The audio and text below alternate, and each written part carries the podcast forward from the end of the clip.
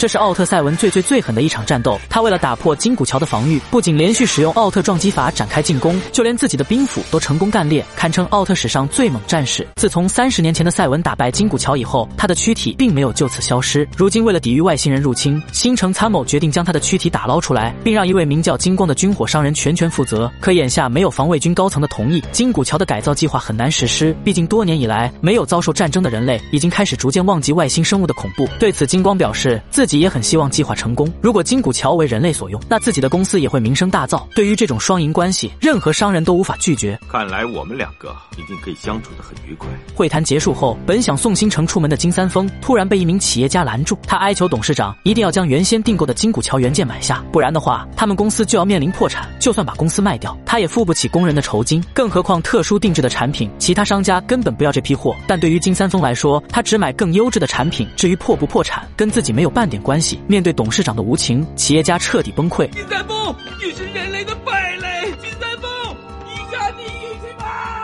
春香看到自己的父亲如此无情，转身向外面跑去。她怎么也想不明白，平时对她非常好的父亲会有这么铁面无私的一面。就在这时，古怪地震突然袭来，随着强烈的光芒闪过，一堆奇怪的柱子出现在了眼前。更可疑的是，掉落下来的石头竟还会闪闪发光。在好奇心的驱使下，春香将他带回了家中。防卫队收到地震的消息，立马赶往现场进行勘查。队长看着石柱内蕴含的矿石，不禁想起了传说中能够修复超能力的拉哈卡姆矿石，但究竟是什么物种，还有待观察。另一一边，回到家中的金三丰开始询问妻子女儿为何会找自己，估计是为了留学的事情吧。趁着现在还年轻，就让他去吧。春香听到母亲的哀求，立马放弃了留学的打算。毕竟面对不守诺言的禽兽父亲，说了也是白说。接着，春香回到房间，抱着拉哈卡姆时痛哭起来。时间来到深夜，白天出现的古怪石柱突然亮起强烈的光芒，下一秒，光柱竟模拟出了金三丰的样子。与此同时，真正的金三丰猛然惊醒，从此下落不明。而春香拥有的拉哈卡姆石也产生了异变。画面一转，星城在高层会议上提出了修复金古桥的计划。面对这种天方夜谭，众人觉得这种东西根本没有用处。如果一旦金古桥现世，只会给缴纳税款的市民造成恐慌而已。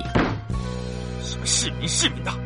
地球防卫军什么时候堕落到变成市民的奴才了？如果这个时候出现强敌，凭现在的战备能力没有办法抵抗的时候，首先把你们拉下台的就是这些市民。接着，新城表示，现在的防卫军已经腐朽，如果继续在意市民的感受，那这个地球很快就会落入外星人的手中。就在资历深的老八嘎下达最终指令时，金三丰发布了一条重磅新闻：他们决定即刻修复金古桥，并搭载人工智脑进行控制。可是，在三十年以前，曾经实际受到战力王伤害的受害者们中，好像也有人不太能够接受这个计划，不是吗？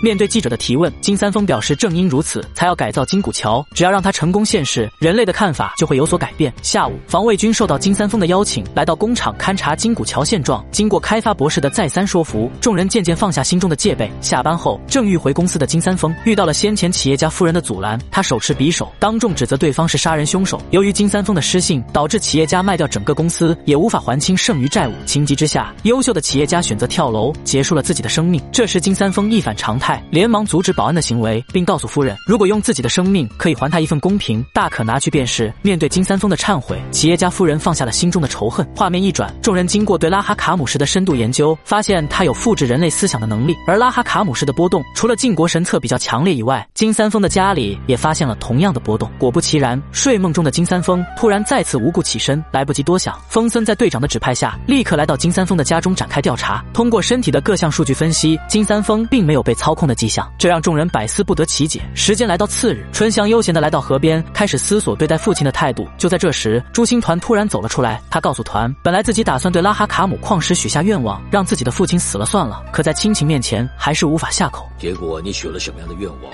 他告诉朱星团，自己最后许下的愿望是想让个性不同却又跟父亲长相相同的人来到家里。虽然不知道会不会实现，但还是希望父亲好好活着。另一边，本想查看拉哈卡姆石柱的星城，意外发现了金三丰的踪迹。他质问对方为何会出现在这里。金三丰表示，虽然这里禁止进入，但自己一直都在这里。就在新城想要逮捕他时，朱星团出面制止了他的行为。我问你，这些石柱为什么会出现在这个地方？接着，金三丰说道，自己是在人类欲望下诞生的产物，也是宇宙中的真理。到底是什么人？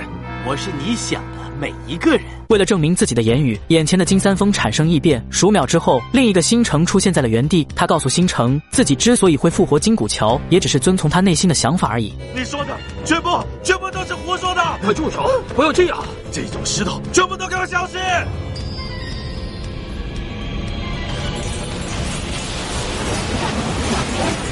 快点。立刻赶到光明工厂去。果不其然，随着拉哈卡姆矿石的消失，工厂内部的金古桥失去了控制。见情况不妙，博士立马命令众人切断电源。可没想到，最终还是晚了一步。下一秒，金古桥撑破工厂，开始在城市中肆意破坏。无奈之下，不忍人类遭受打击的诛星团展开了变身。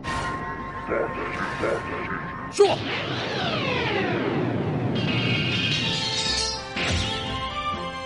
只见赛文先是将敌人撞倒在地，接着迅速上前展开肉搏。几个回合下来，面对拥有绝对防御的敌人，赛文使出浑身解数也无法造成任何实质性伤害。随后在金古桥的重击之下，赛文重伤难以起身，就连头上的计时器都开始闪烁。紧要关头，赛文趁被对方扔飞的空档，立马起身躲过光线攻击，并使出艾梅利姆试图反击。见这招不起作用，赛文再次放出极速光线，可没想到对方竟以解体的方式躲过。